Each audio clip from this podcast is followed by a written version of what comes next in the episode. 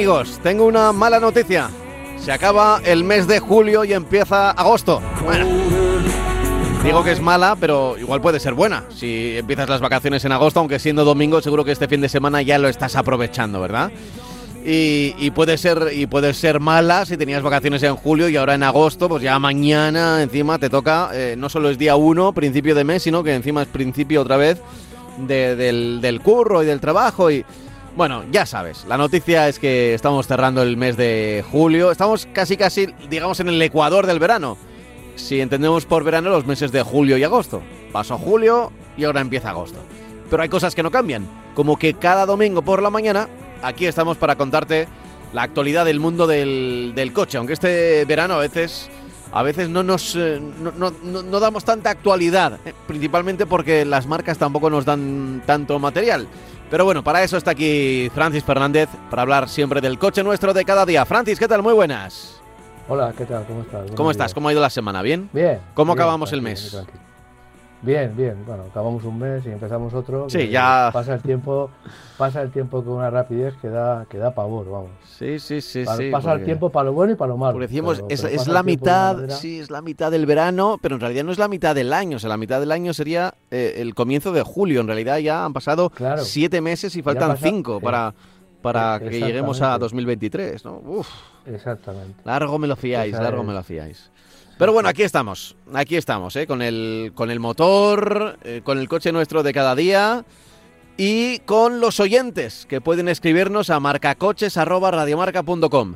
Marcacoches.radiomarca.com. Ya sabéis que eh, vamos contestando vuestras dudas, vuestras inquietudes y lo hacemos en el consultorio con Oscaro, ¿eh? que, que nada, será en, en unos, en unos minutos. Porque antes tenemos que hablar y ya nos metemos en harina, Francis, por ejemplo...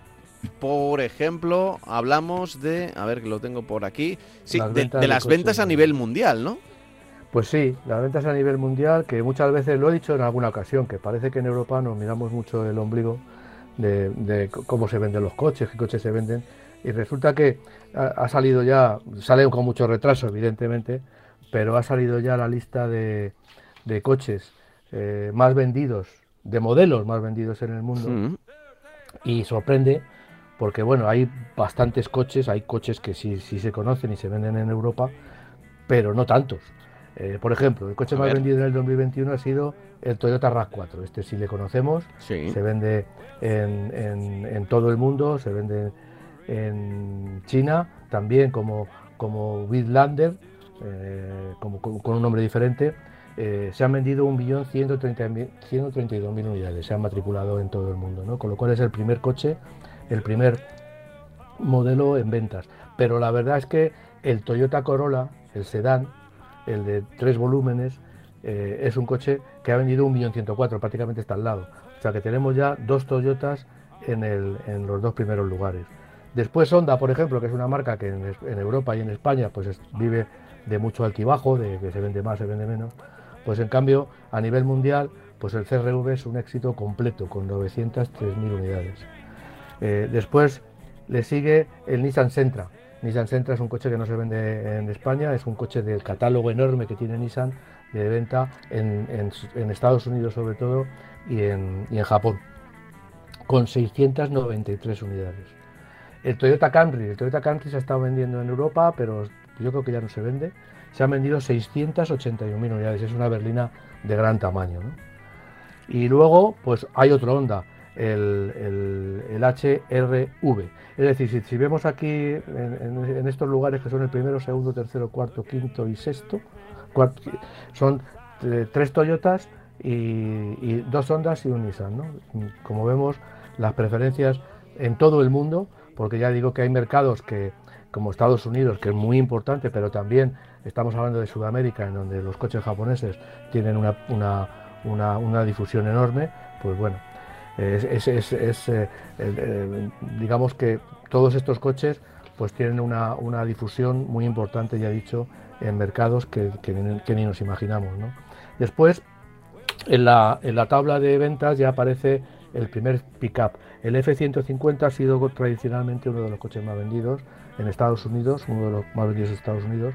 Ahora mismo me parece que ya no es el líder, pero ha vendido 562.000 coches en el mercado mundial. El F-150, que es una, un pickup, iba a decir de pequeño tamaño, no es de pequeño tamaño porque en Estados Unidos lo, que en Europa es, es, eh, un tamaño grande, en Estados Unidos es pequeño. Entonces el F-150 es un, un pickup de grandes dimensiones. Y luego viene el Toyota Hilux, que es el mismo que, se vende en Europa, con 548.000 coches. Vemos otro Toyota más. Y luego en el mercado, en noveno lugar, está el Tesla Model 3, que es el primer coche eléctrico que aparece en el, en el, en el ranking, ¿no? con 508.000 unidades. Eh, y luego, por último ya, pues está el Honda Accord, otro Honda, con 481.000 unidades. Como estamos viendo aquí, pues hay dos marcas que son Honda y, Toyota. Muchas veces pensamos, ah, fíjate Honda, lo mal que lo está pasando porque en Europa no vende. La verdad es que el mercado, hay mercados, como puede ser el mercado europeo, que, bueno, para marcas japonesas sobre todo, pues son mercados puramente testimoniales. O sea, tienen, están porque tienen que estar, porque, bueno, porque es interesante estar y, si venden unos miles de coches, pues unos miles de coches que han vendido, ¿no? No se sabe lo que va a pasar en el futuro, en el sentido de que por eso están, por eso están en el mercado, para que la gente los conozca, pero que eh, tampoco les importa mucho, porque como vemos, pues eh, las cantidades de coches que se venden en el mundo, Honda y Toyota son reyes en, el mercado eh, americano, que es uno de los mercados más potentes del mundo, y también en mercados japoneses y en mercados en, Asia Pacífico, que son también donde tienen un mercado cautivo enorme. Eh, por marcas, que también es importante ver un poco cómo está el mercado eh, por marcas, eh, Toyota a nivel mundial el año pasado vendió 9,53 millones de vehículos, aunque cayó un 11,3%, pero bueno, Toyota es la marca que más coches ha vendido en el mundo. Después está Volkswagen con 9,31 millones, ha caído un 15,2%. Eh, en, tercer lugar está eh, Renault, Nissan, Mitsubishi. Aquí se les mete como, grupo, como alianza. Nissan generalmente ni siquiera en el mercado europeo, ni Nissan ni Mitsubishi se contabilizan como con Renault, pero en este caso, pues en el mercado mundial las, ventas las suman, ¿no? Las suman como, como grupo, aunque ya sabemos que es una alianza, que no es un grupo al uso, ¿no? Eh, con 7,7 millones de vehículos y ha perdido un 24%, por lo cual, bueno, pues eh, con, cifras normales hubiera estado mucho más arriba. ¿no? Eh, este Stellantis, el grupo Stellantis, desde FCA, desde que se añadió FCA y PSA y Opel, pues está en cuarto lugar, 6,8 millones. Ha perdido un, eh, bueno, aquí la, medición la dan, FCA ha perdido, que sería Fiat Chrysler, ha perdido un 16,8%, mientras que PSA, que sería Citroën, Peugeot, DS y también Opel, ha perdido un 22% en el mercado. Eh, luego está en quinto lugar el, Hyundai Kia, que está a 300.000 coches, con 6,5 millones, está a 300.000 coches de Stellantis, con un 10,4% de retroceso en el mercado. General Motors, que era hace unos años, bueno, ya algunos años, era la marca que ocupaba el primer lugar con mucha diferencia. Estaba primero General Motors, luego Ford y luego el resto, muy, muy detrás. 6,2 millones, un 13,2% de caída en el mercado mundial. Luego en séptimo lugar está Honda con 4,5 millones, un 14,4% de retroceso. Ford con 4,1 millones, un 18,3%. Y luego en noveno y en décimo lugar están dos marcas premium, Daimler con 2,5 millones, un 12,2% de pérdidas, y BMW con 2,3 millones. Entonces vemos aquí que bueno que, aunque las marcas europeas están muy bien representadas en este, en este grupo, está en segundo lugar eh, Volkswagen, por el enorme, el grupo Volkswagen, por el enorme mercado que tiene, no solamente en Europa, evidentemente, sino también en el resto del mundo. En Estados Unidos tiene un mercado muy importante Volkswagen y muchas marcas y todas las marcas de Volkswagen, del grupo. Y luego está Renault, que también, bueno, eh, aparece en tercer lugar, aunque lógicamente muy ayudado por Nissan, sobre todo, Mitsubishi menos, pero muy ayudado por Nissan. Mm. Stellantis, que es un grupo europeo, y luego Daimler y BMW que también lo son. O sea que bueno, hay una mezcla aquí en las que Toyota está, Toyota y, Honda están como representantes del mercado japonés, y Hyundai y Kia están como con el coreano también muy bien situados, y luego el, mercado americano, las marcas americanas como General Motors y Ford, que antes ya digo que eran los, los, reyes del mambo y ahora pues han quedado un poquito retrasados. Pero bueno, este es el mercado que hay, ya digo que sirve para, para darnos una idea de que hay más eh, un mercado eh, enorme fuera de, Europa, eh, donde tanto pesa mucho Sudamérica en, su conjunto, pesa mucho Estados Unidos y pesa mucho Asia-Pacífico con todos los mercados de Indonesia, Tailandia, Corea y Japón. claro, de, estos números tan globales y que llegan con tanto, entre comillas, retraso, porque no, es tan directo como, como cuando los países y demás.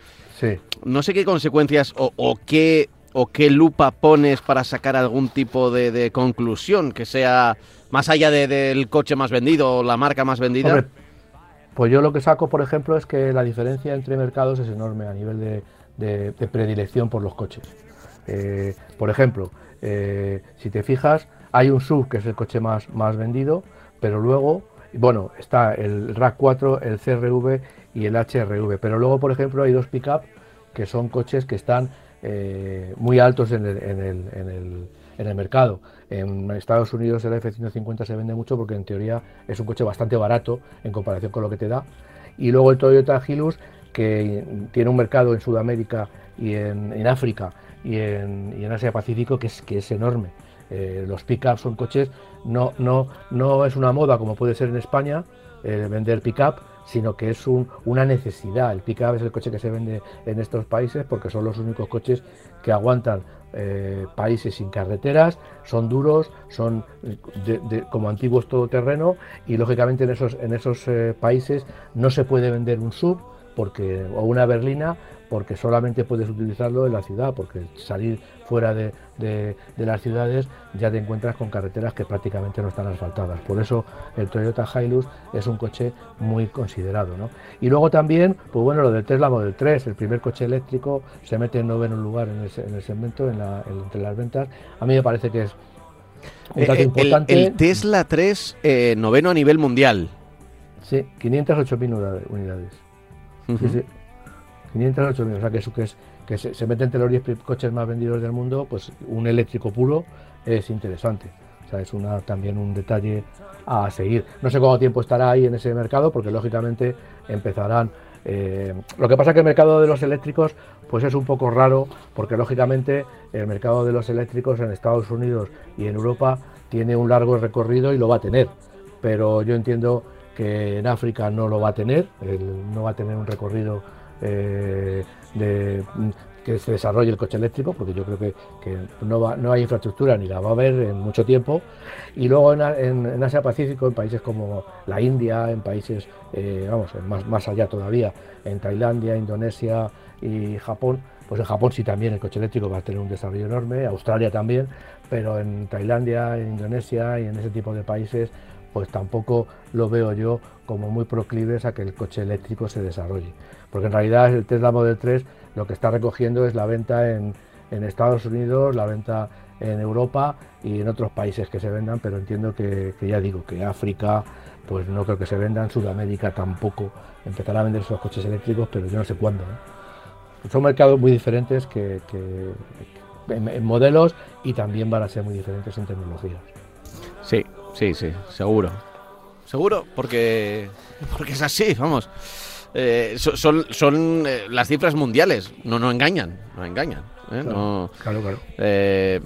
lo que ocurre es que a veces nos sorprendemos por, por eso, porque hay modelos que no se venden en nuestro mercado, ¿no? Entonces, ¿cómo va, cómo va a ser el coche más vendido a nivel mundial si no se puede comprar en España, ¿no?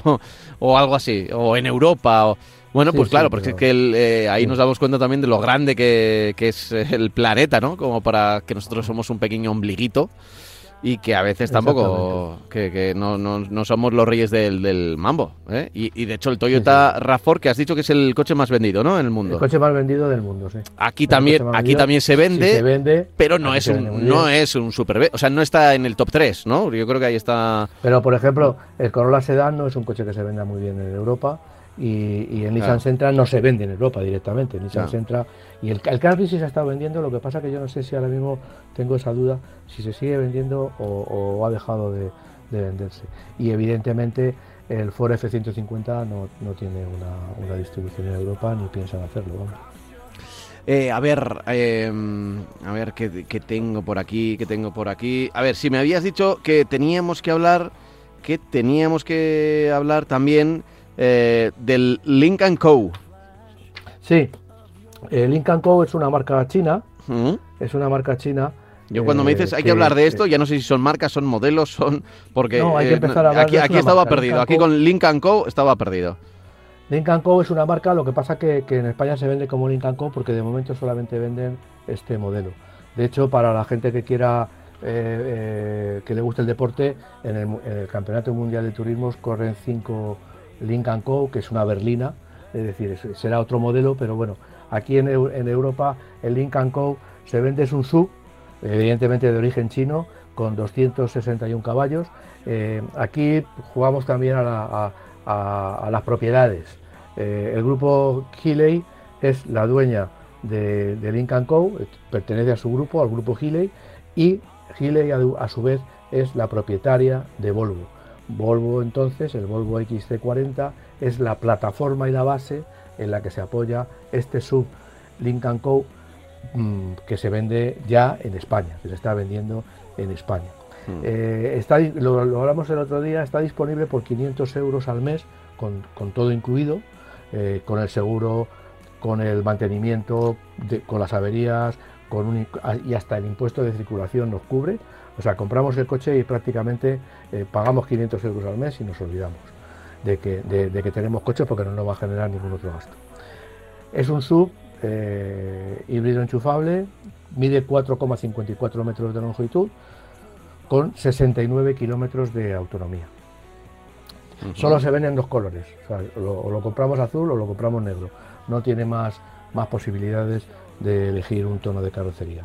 Y luego tiene un maletero de 466 litros, bueno, es así, así está ahí en, en ese segmento. ¿no?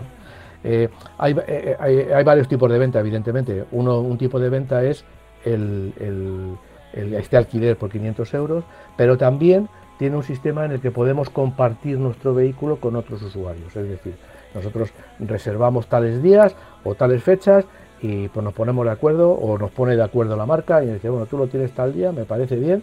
Y yo, lógicamente, lo que hago es pagar menos alquiler, menos cuota al mes que eh, lo que pagaría si, solo, si lo quiero tener yo solo. Y luego además tiene otra versión que es la compra, yo lo puedo comprar y, de forma convencional y el coche cuesta 44.500 euros.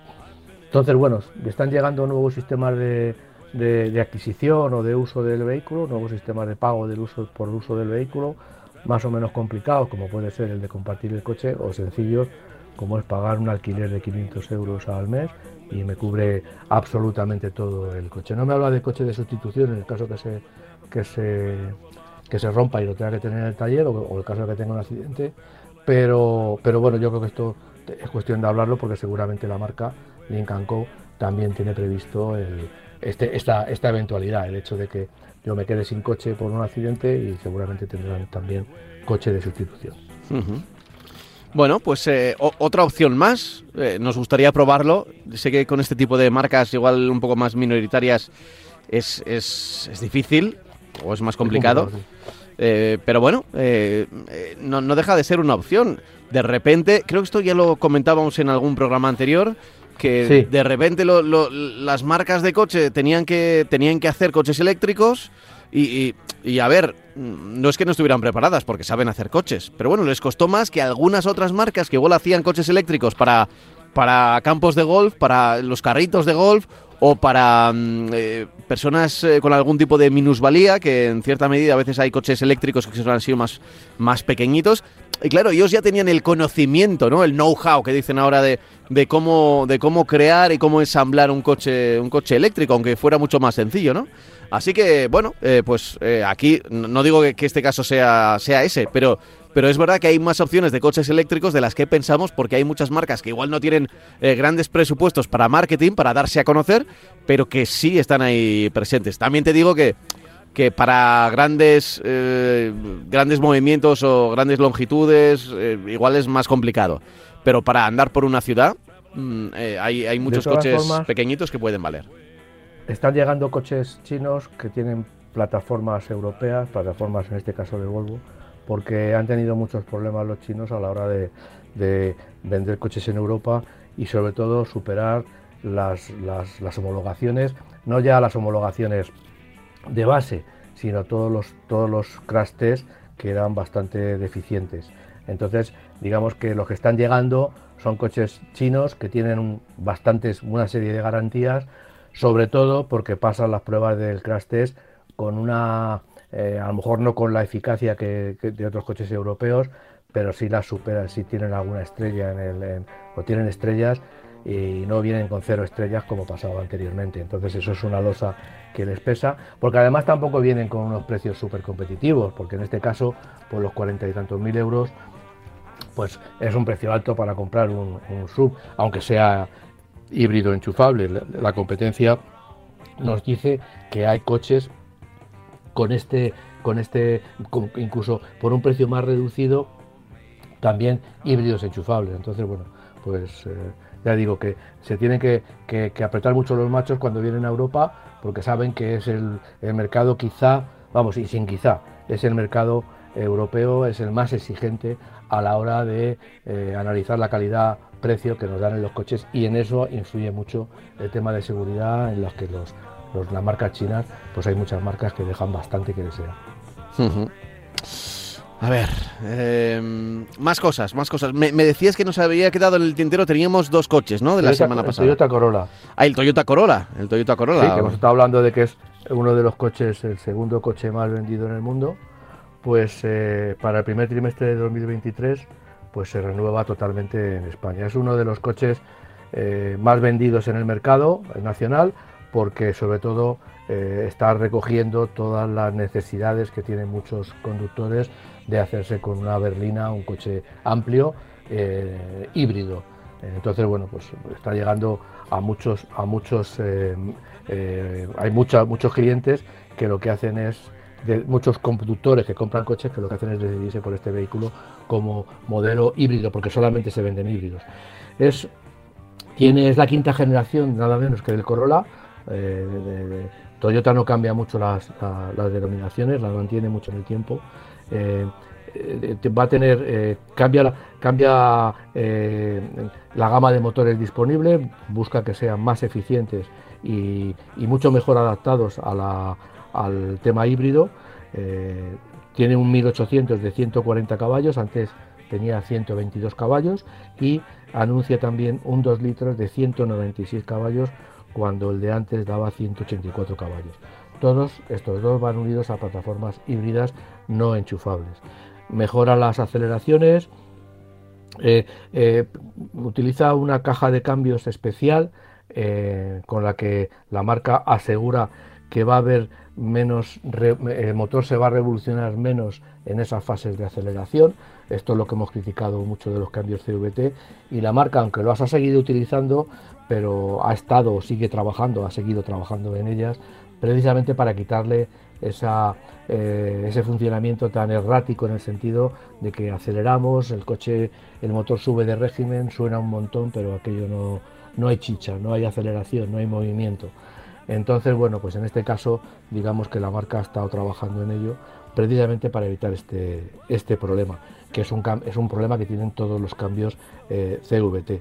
Y luego tiene un sistema, estrena también, o tiene un sistema de seguridad que se llama, en España se va a llamar Teammate, eh, en fuera se llama Temate, Entonces Temate pues no es una denominación que se pueda utilizar en, España, entonces por eso en España se va a llamar Team Mate. Entonces, bueno, pues son, eh, tiene muchas innovaciones y elementos de seguridad muy perfeccionados, como el sistema que un sistema, por ejemplo, que evita la apertura de puertas eh, cuando llega un ciclista. O sea, no solamente eh, nos recomiendan que hagamos la apertura de puertas a la holandesa, que consiste en abrir la puerta del conductor o del acompañante cuando estemos fuera de, cuando vayamos a salir por el carril, que, lo hagamos con la mano derecha en el caso del, caso del conductor, ya lo hablamos con la mano derecha para que al volvernos veamos si viene un ciclista, esa es la manera holandesa de abrir la puerta, sino que ya el sistema, el, propio coche, nos va a indicar, no nos va a dejar abrir la puerta si detecta que viene un ciclista por, alguno de los dos lados. Es una, una innovación nueva. Cada vez que hablamos de sistemas de seguridad, pues estamos hablando de sistemas nuevos que las marcas desarrollan.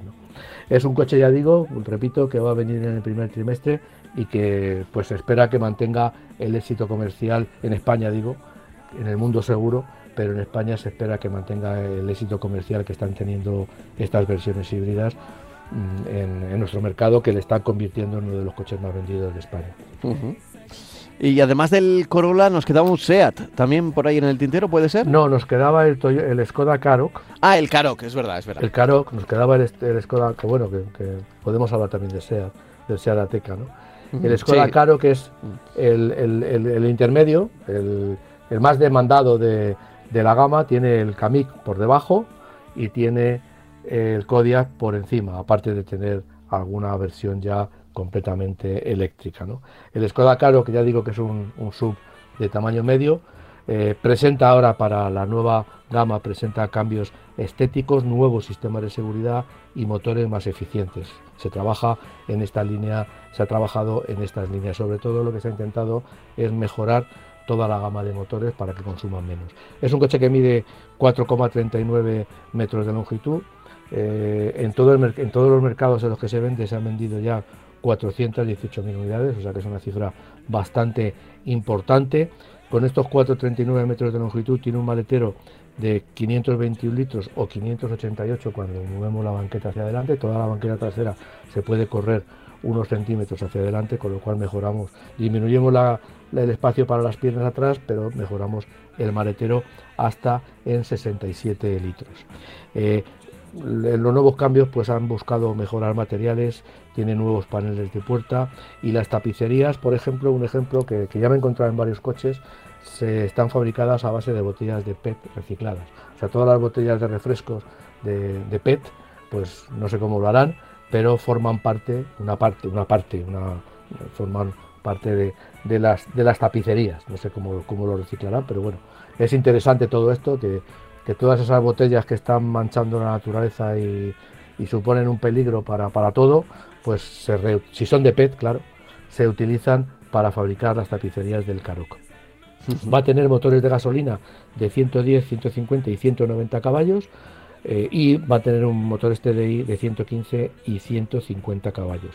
Lleva cambios de doble embrague, cambios automáticos de doble embrague si elegimos versiones automáticas y el 190 caballos de gasolina siempre va a ir con tracción automática.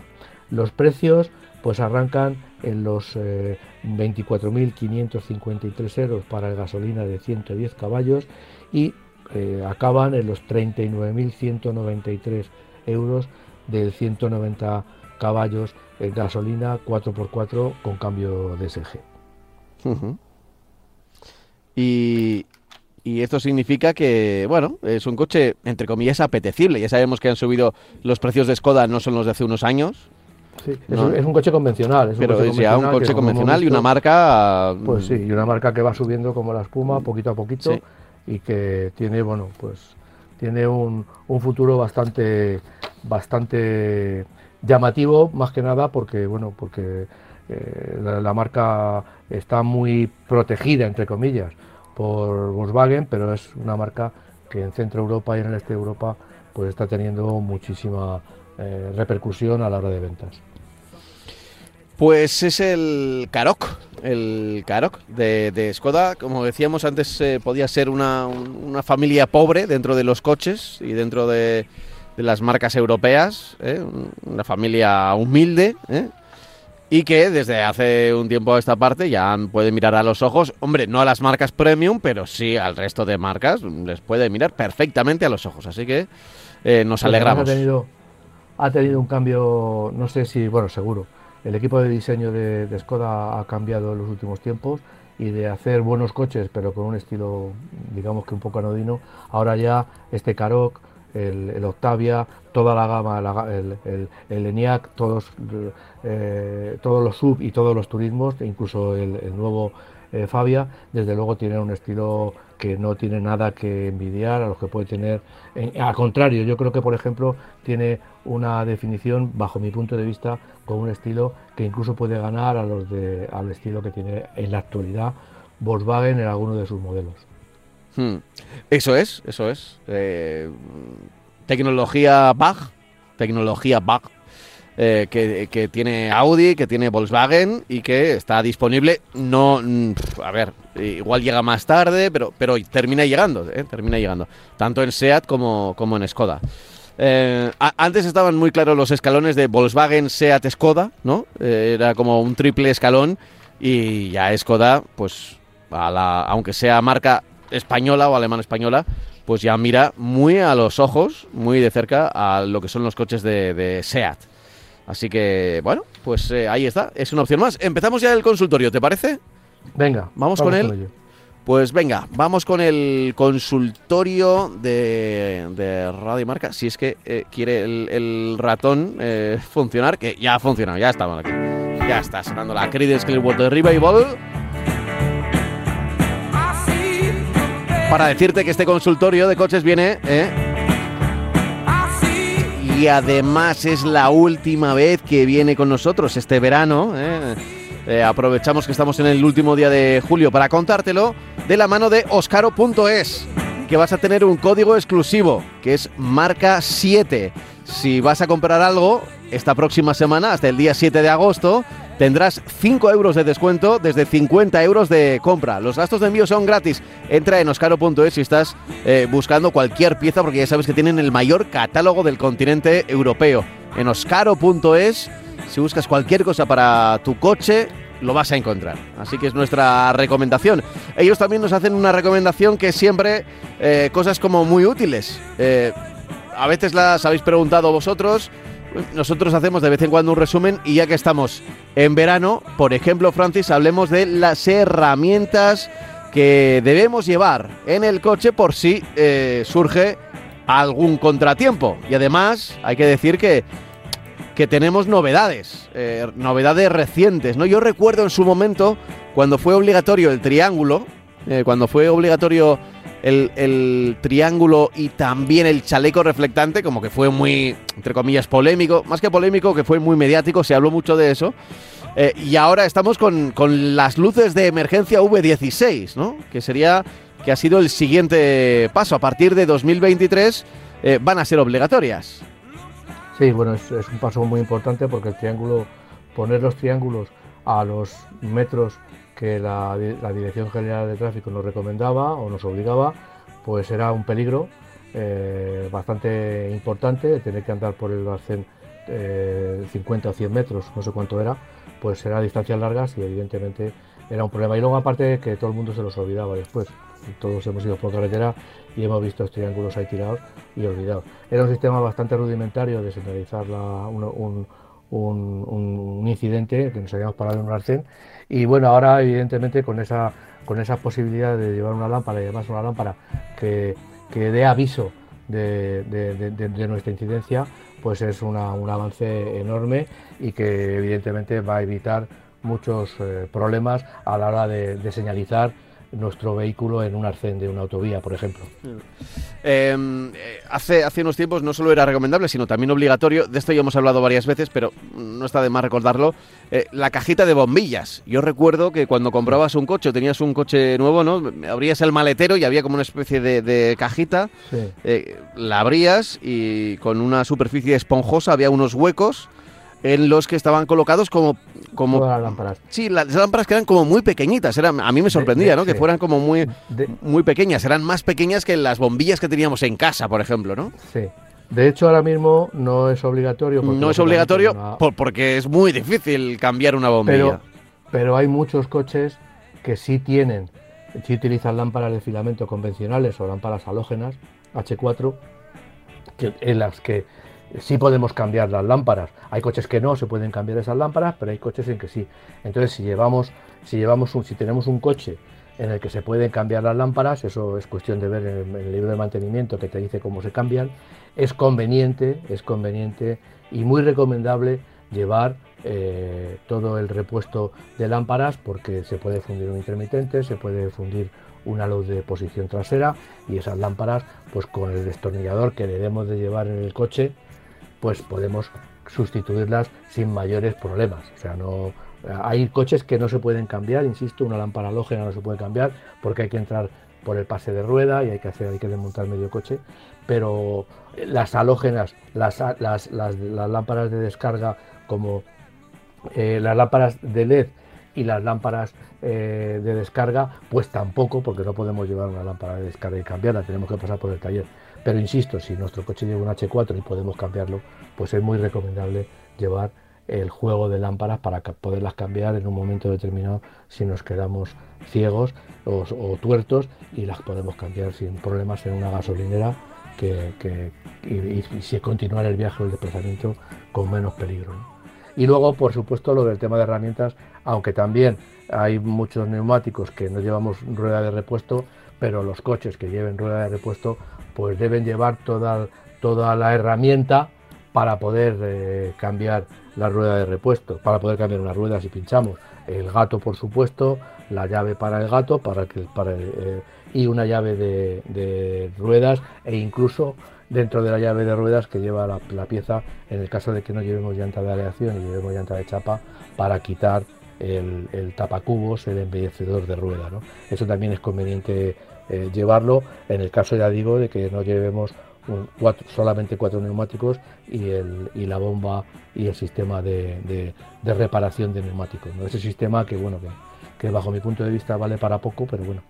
Pero ahora todos los Ya. coches pues no, de- no llevan rueda, casi todos Hmm. ya han dejado de llevar Mira, rueda a- hablando, hablando de la de la rueda de repuesto, claro, si tienes rueda de repuesto, nosotros antes eh, siempre teníamos en el coche, ocupaba eh, gran espacio, por eso, por eso bueno, se, Sí. se adoptó la- el tema de la galleta, que ocupa casi la mitad, porque es la mitad estrecha, eh, casi la mitad estrecha, y, y el, este famoso kit anti-pinchazos, ¿no? Que te permite llegar al siguiente... eh, al siguiente garaje, bueno, eso es lo que te dicen, pero, O no, o, o no, no. o no, y luego encima tienes Sí. que ir a una velocidad que, que a veces, eh, pues... No, es, sí, con la rueda de galleta puedes ir, es una rueda de emergencia que se Hasta denomina, 60 y puedes ir a 80, un ¿no? máximo de 80 kilómetros 80. por hora eh, y está pensada para que vayas enseguida a cambiar. Claro. Eh, con el tiempo ha pasado, ha pasado, ha cambiado todo. En fin, ahora mismo ya cuando pinchas, pues el 90% de los conductores, como tienes un seguro con asistencia en carretera que pagas, pues lo que tienes que hacer es llamar a la asistencia en carretera, que venga la asistencia en carretera o en ciudad, o donde esté, donde te haya pasado, y lo que va a hacer va a ser pues ayudarte, reparar el pinchazo, traerte una rueda, ponerte la rueda de emergencia, en fin, te va a ayudar a todo lo que necesites en ese sentido, ¿no? Porque además también con las herramientas que llevamos en el coche, que es obligatorio eh, para cambiar una rueda, lle- llevar un- una llave, pero muchas veces la llave es tan pequeña, tan, tan corta, que no podemos hacer la suficiente fuerza como para aflojar los tornillos de rueda. Entonces, pues lo que más se lleva ahora, el paso del tiempo también significa este cambio, es llamar a la asistencia en carretera, viene la asistencia en carretera, que tardará lo que tarde, pero te soluciona el problema in situ y de una forma mucho más eficaz y sin tanto problema como tú puedes tener para cambiar una rueda. Mira, eh, para las ruedas, ahora, eh, bueno, eh, gato hidráulico. Ahora hay, hay, hay unos gatos, yo recuerdo siempre que teníamos en el, en Sí. el coche el famoso gato que era del de manivela. Gato mecánico. Gato sí. mecánico que había que tener cuidado porque podías desequilibrar el coche, o sea, como lo subieras demasiado, Sí, o- Se sea, caía, se caía se, coche, se sí. caía o, el- o sobre el sobre el gato era peligroso, o sea, en un momento dado podía podía haber peligro, ¿no? Eh, te acercabas, eh, igual le quitabas la, la rueda, claro, y si se cae sobre esa rueda con todo el peso, eh, pues el, el coche cae, ¿no? Sí. El coche cae hasta, o sea, el, eh, sin, Sí, sin el neumático, ¿no? Eh, hay, hay unos gatos hidráulicos, que, que es un invento relativamente reciente, no ocupan mucho. Y es verdad que, que si tiene rueda de repuesto te puede ayudar, ¿no? Que se, se colocan, no tienes que hacer demasiada fuerza, se coloca bien, eso sí, también hay que tener eh, que esté bien colocado y empieza a, empieza a crecer, digamos, y levanta el coche lo justo para poder quitar el neumático. Bueno, Tiene una mayor superficie y tiene mayor estabilidad que los, que los Mm. gatos estos que tenemos, que son generalmente de, tijera, que es un, tornillo sin fin, que lo que va haciendo es eh, recogiendo, estrechando lo que es el gato y es con ello pues gana en altura, ¿no? Eh, sí, la verdad es que tú lo has dicho, eran, son bastante complicados, sobre todo porque cuando paramos y cuando pinchamos, a lo mejor la superficie no, no es un tramo de carretera completamente plano. Entonces tenemos que tomar precauciones.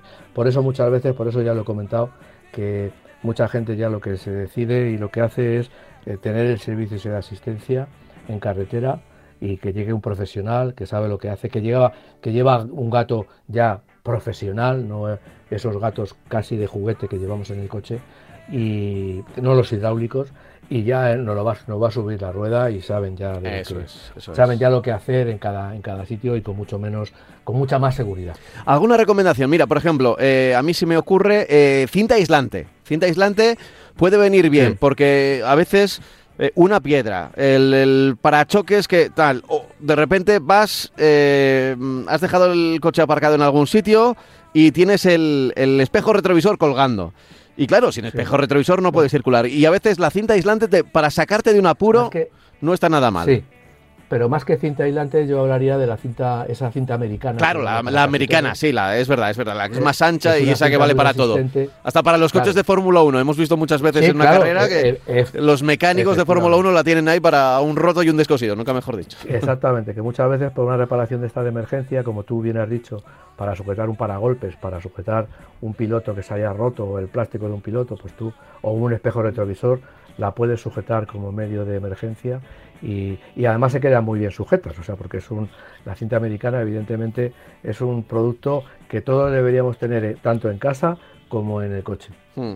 Oye, por ejemplo, eh, y esta es mi última recomendación, ya habría más, ¿eh? pues algún tipo de herramienta, alguna llave inglesa, algún alicate, eh, bueno, por lo que pueda pasar, que igual luego no lo utilizas nunca en, en- en un coche concreto, pero como tengas que utilizarlo un día, eh, lo vas a agradecer si lo tienes ahí a mano. Exacto, pero, por ejemplo, eh, linterna, Eh, la linterna me parece fundamental en un, en un coche y yo creo que eso sí que tarde o temprano alguien lo, va, lo, lo vas a tener que utilizar, tenerla a mano del conductor, además, casi casi eh, donde tengas el chaleco reflectante, que lo tienes que tener también a mano antes de bajarte del vehículo, tener una linterna, porque como pase algo a oscuras o sin iluminación, o, eh, pues eh, es muy importante Además- tener, ¿no? La luz. Además yo recomendaría linternas que se puedan cargar a partir de la toma USB o del mechero del coche. Porque las linternas el problema que tienen es que no las usamos nunca y cuando las vamos a usar las pilas se han gastado. Las que son de pilas Hmm. cambiables, ¿no? las pilas sustituibles. Entonces hay ya linternas que lo que tienen es una batería en el interior que, se puede recargar a través del, mechero o de la toma USB del coche, lo cual nos asegura que la vamos a cargar fácilmente, la vamos a poder llevar siempre en orden de marcha y, y- nos va a sacar, nos puede sacar de bastantes, bastantes eh, apuros, sobre todo si nos tenemos que bajar del coche en una carretera en la que hay, en la que no hay, no hay, no hay directamente iluminación. Nos va a ayudar a, separarnos del coche, a ponernos en un talud de la autovía a buen recaudo, seguros. Y ya digo que sobre todo lo que hay que tener en cuenta es que sean unas baterías, o sea, que tengan la batería eh, eh, que se pueda recargar, porque si no ya sabemos que una, una, una, una, una linterna con baterías, cuando la vayamos a usar, las baterías generalmente van a estar descargadas, ¿no? se van a haber gastado, con lo cual, bueno, si llevamos en el coche un recambio de baterías, pues también podemos solucionar el problema. Vale, vale, bueno, pues apuntado queda. Eh, yo creo que son buenos consejos, ¿eh? los que hemos dado. eh, a ver, en muchas superficies y en muchas gasolineras venden un kit, ¿no? Ki- Kit de cosas imprescindibles que tienes que tener y ahí vienen unos guantes, por ejemplo, que los guantes eh, tampoco vienen mal, ¿eh? Eh, no, no, Para- para no los guantes de conducir, sino para, para No, cambiar la rueda o para abrirle la- el capó, mm, cualquier... eh, Guante de trabajo. Sí, un guante de, de trabajo tampoco viene mal y vienen, ya te digo, en centros comerciales o en gasolineras, a veces hay kits donde te viene un poco todo, hasta algunas luces de, de emergencia, la, la- las luces eh, obligatorias, estas, eh, las V16, que ya sabes que se colocan como si fuesen una sirena de una sirena de coche de policía o de coche de, emergencia, se colocan ahí en el techo y bueno, pues son más, eh, dicen que son más, mucho más efectivas ¿no? que, los triángulos. Desde luego son mucho más visibles, porque son una luz propia. Los triángulos no tienen luz, dependen de la luz del coche que venga, entonces bueno, eh, desde luego da iluminación y puede, y puede sacarte de un lío, por ejemplo, cuando, cuando puedes tener un, accidente si, es, si lo has tenido eh, a oscuras. Lo que, lo que vamos a hacer ahora es buscar algún correo electrónico, si te parece, Francis, que hayan enviado a marcacoches.radiomarca.com, marcacoches.radiomarca.com y a ver, por ejemplo, eh, nos preguntan por los coches. José Carlos dice, los coches de, con motor 2T, eh, entiendo que será dos tiempos, ¿podrán seguir circulando? Saludos. ¿Cómo? Eh, dice 2T, entiendo que será dos tiempos, ¿no? 2T. ¿Los coches? Sí, dice, los coches con motor 2T podrán seguir bueno, vamos a ver. vamos los coches con, motores de dos tiempos han desaparecido hace muchísimo tiempo, claro, por, muchos, muchos años. Es decir, yo creo que, que si, se está refiriendo a algún motor, algún coche ya histórico, eh, como puede ser un Saab, por ejemplo, Saab pues tenía motores de dos tiempos hace muchísimos, años, muchísimo tiempo. Los motores de dos tiempos, tanto en motos como en coches, están prohibidos desde hace un montón de tiempo. Las motores de dos tiempos ya están prohibidas. Eh, lógicamente todavía quedan por ahí algunas motores de dos tiempos que las vemos y las oímos y las olemos, porque llevan eh, son motores que llevan el engrase separado, vamos, el engrase separado, perdón, no, el engrase en la gasolina, tienes que echar a la gasolina, le tienes que echar aceite y, echan una humareda y, un, olor pues muy característico. Pero también, están, también se han dejado de fabricar. Lo que pasa que evidentemente si tú tienes un coche histórico que funciona como dos tiempos, pues tienen unas normas, unas normas eh, especiales que yo creo que sí te permiten, te permiten eh, eh, seguir circulando, pero evidentemente, bueno, pues ya no se vende ningún coche con motor de dos tiempos ni ninguna moto. Entonces, bueno. Eh, Cuando hable de tiene que hablar de dos tiempos, sí. Claro, sí, sí, vamos. a veces os, pedimos que os, eh, os extendáis, que no hace falta aquí poner un, un mensaje, un SMS, ¿no? Como había antes, que había límite de, caracteres, ¿no? No, no hace falta, no hace falta. Eh, dice por aquí, buenos días, enhorabuena por el programa de motor. Me he comprado un BMW X3 X-Drive 20D X-Line. El X-Drive 2.0 diésel, vamos. X-Line. Eh, ¿Me podéis decir qué os parece este vehículo? ¿Qué es lo que os gusta y lo que no os pues gusta? Hago unos 55.000 kilómetros anuales y va a ser mi primer coche con cambio automático. Gracias y seguir muchos años más. Eh, ¿qué, modelo ha dicho? el BMW X3 eh, y es el X-Drive 2.0 diésel.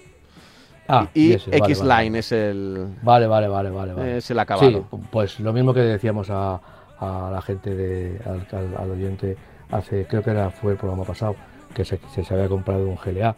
Pues igual, o sea, a mí me parece que estos dos coches pues se miran unos a otros y el resultado, al, esa competencia que tienen tanto BMW como Mercedes, pues lo que está dando lugar es a coches brillantes. Y yo creo que este también es un coche brillante. Desde luego, para hacer 50.000 kilómetros al año, me parece que la elección de un coche diésel es eh, indiscutible, vamos, bajo mi punto de vista. Y bueno, y yo creo que ha acertado. yo creo que, también es un coche que forma parte de. Eh, está en una, no sé si la tercera o la cuarta generación, la tercera me parece que es, de, del X3 ha cambiado mucho, siempre mantiene ese aspecto sub que, con el que nació este coche y a mí me parece, de esta generación, este, este, este vehículo, esta denominación X3, y a mí me parece que ya digo que para hacer los kilómetros que hace, pues es un coche muy, muy indicado, ¿no? Eh, nada que, nada que, decirle, ¿no? O sea, porque bueno, lo mismo que antes decíamos que bien Mercedes, yo creo que son dos coches muy parecidos, son dos son coches que están muy en la línea de, de, lo que quiere una persona que quiere un BMW y que quiere un SUV. cumple con, esos dos cometidos eh, de una manera muy, muy brillante, muy eficiente y además es un coche que ya digo que para hacer kilómetros por asfalto pues es un coche de comodidad, de, buen comportamiento, pues insustituible. Y luego aparte, pues si es la primera vez que, maneja un coche con cambio automático, pues la verdad es que va a estar súper súper encantado con el cambio de, de marchas que lleva, que son ocho marchas, que le va a dar para unos consumos bastante bajos y un comportamiento muy eficaz en todo tipo de terreno. Eh, otro correo electrónico, eh, lo firma Carlos. Sí. Buenos días. Eh, no nos queda nada de tiempo, no estoy mirando el reloj, no queda mucho, pero bueno, a ver, a ver si nos da tiempo por lo menos para, para leerlo y responderlo rápidamente. Buenos días, ante todo felicitaros por vuestro programa. He de deciros que me alegráis la mañana del domingo hablando del motor. Mi pregunta es la siguiente, escuchando los criterios de los jóvenes millennials, los gustos pasan por la no pertenencia tanto de un coche en propiedad como de un piso propio. Esto, eh, como lo veía, eh, pero puede condicionar la industria del automóvil. ¿Hasta dónde puede llegar? Gracias por el programa. Y, perdón, mi nombre es Carlos desde Fuenlabrada. Eh, del alquiler hemos hablado. Es verdad que Sí. en las casas es más habitual vivir de alquiler. Pues, Porque no puedes comprar. Claro, la idea, y no me parece mala idea, es que en una manzana, en una manzana normal, pues haya eh, 10 coches disponibles de, de car sharing Sí, y que no tengas tu es- coche y vayas sí. con la tarjetita y pagues por kilómetro, ¿no? Eh, las marcas de coches eh, están estudiando y, y ya muchas se inclinan por el cobro por el uso. Eh, esto significa que, que- que vas a tener muchos coches disponibles de diferentes categorías y tú vas a pagar por el uso. Otra cosa es que lo pagues de una hasta, hasta que, que- que sea un leasing o un renting. Eh, una cosa es bajar, coger un coche, pagar por el uso e irme a un sitio y dejar el coche allí. Y otra cosa es los nuevos sistemas que hay de, de movilidad en el automóvil, pero que no, que no es que yo elija un coche todos los días, sino que yo tenga un coche y lo, y lo pague mediante un sistema de renting y a los cuatro años me quede con él, pague la diferencia o lo cambie. Yo creo que, que en el mundo del automóvil va, va a tener la capacidad de eh, eh, tener todos estos sistemas de compra. Va a haber, siempre va a haber un sistema que yo me compre el coche y lo tenga para mí, para mi servicio solo. Luego también va a haber un sistema que yo lo pague a plazos, un renting y luego me deshaga de él a los cuatro años. O también va a haber la posibilidad de un, de un car sharing que yo baje a la calle, coja el coche como está pasando y me mueva con él. O incluso también el sistema de compartir coche con, con- otros tipos, con otras personas. Yo creo que en el tema del coche va a haber un montón de modalidades. En el caso de la casa, pues yo la compro o la alquilo. En el caso del coche va a haber muchas posibilidades de tener a mi disposición un Hmm. coche, cada vez uno. Si quiero viajar, pues me tendré un coche. Si Y, quiero y te digo, ciudad, nos, nos pregunta Carlos, ¿tendrá que adaptarse la industria? Bueno, pues no solo se adapta, sino que lo ve como una ventana, como una posibilidad más y- Claro, y, no lo no, ve la- con, con ningún no- mal ojo. de hecho, creo que le, le sale a cuenta tener un coche. No eh, es la industria, sí. no es la industria la que se adapta. Eh, la industria nos está ofreciendo, las marcas de coches nos están ofreciendo todas estas posibilidades. Eso es. Bueno, pues vamos a acabar ya aquí el consultorio, ya sabes, de la mano de oscaro.es y ya sabes también que tienes esa opción eh, hasta, hasta el día 7 de agosto con el código exclusivo marca 7 de entrar en oscaro.es y ahorrarte 5 euros desde 50 euros de compra. Si buscas cualquier tipo de recambio, pieza para tu coche, la solución es oscaro.es. Bueno, es hora de reanudar la marcha y mi coche tiene que estar perfecto. Pastillas de freno, aceite, filtros. Con Oscaro.es te podrás ocupar fácilmente del mantenimiento de tu coche. ¿Solo? Claro, como los 5 millones de conductores que ya lo han hecho. Ahora gastos de envío gratis. Condiciones en la web. Pues me pongo a ello. Compra la pieza adecuada para tu coche en internet. Oscaro, la referencia para tu coche. Nosotros que ya tenemos que decir hasta, hasta la próxima, ¿eh? que entraremos en el mes de agosto, pero esto no para. Y el próximo domingo aquí estaremos de nuevo, Francis, con más motor ¿eh? y, con, y con más sabidurías de coches. Es el próximo domingo y el siguiente y el siguiente. No, no paramos, no paramos, ¿eh, Francis? Pues no paramos, porque tampoco la industria del automóvil para. Eso, eso, no, no para. Y, y nosotros lo hemos dicho, ¿para, ¿para qué vamos a parar? Si ellos no paran, pues nosotros tampoco. Así que ya sabéis que nos podéis escribir para, para cualquier comentario, ya sea del consultorio o cualquier otra eh, pregunta o incidencia o pensamiento que se pase por vuestra cabeza a marcacoches.radiomarca.com marcacoches.radiomarca.com Francis, como siempre, un placer. La semana que viene volvemos a cruzar nuestros caminos. Un saludo. Chao, hasta entonces. Hasta luego, hasta luego.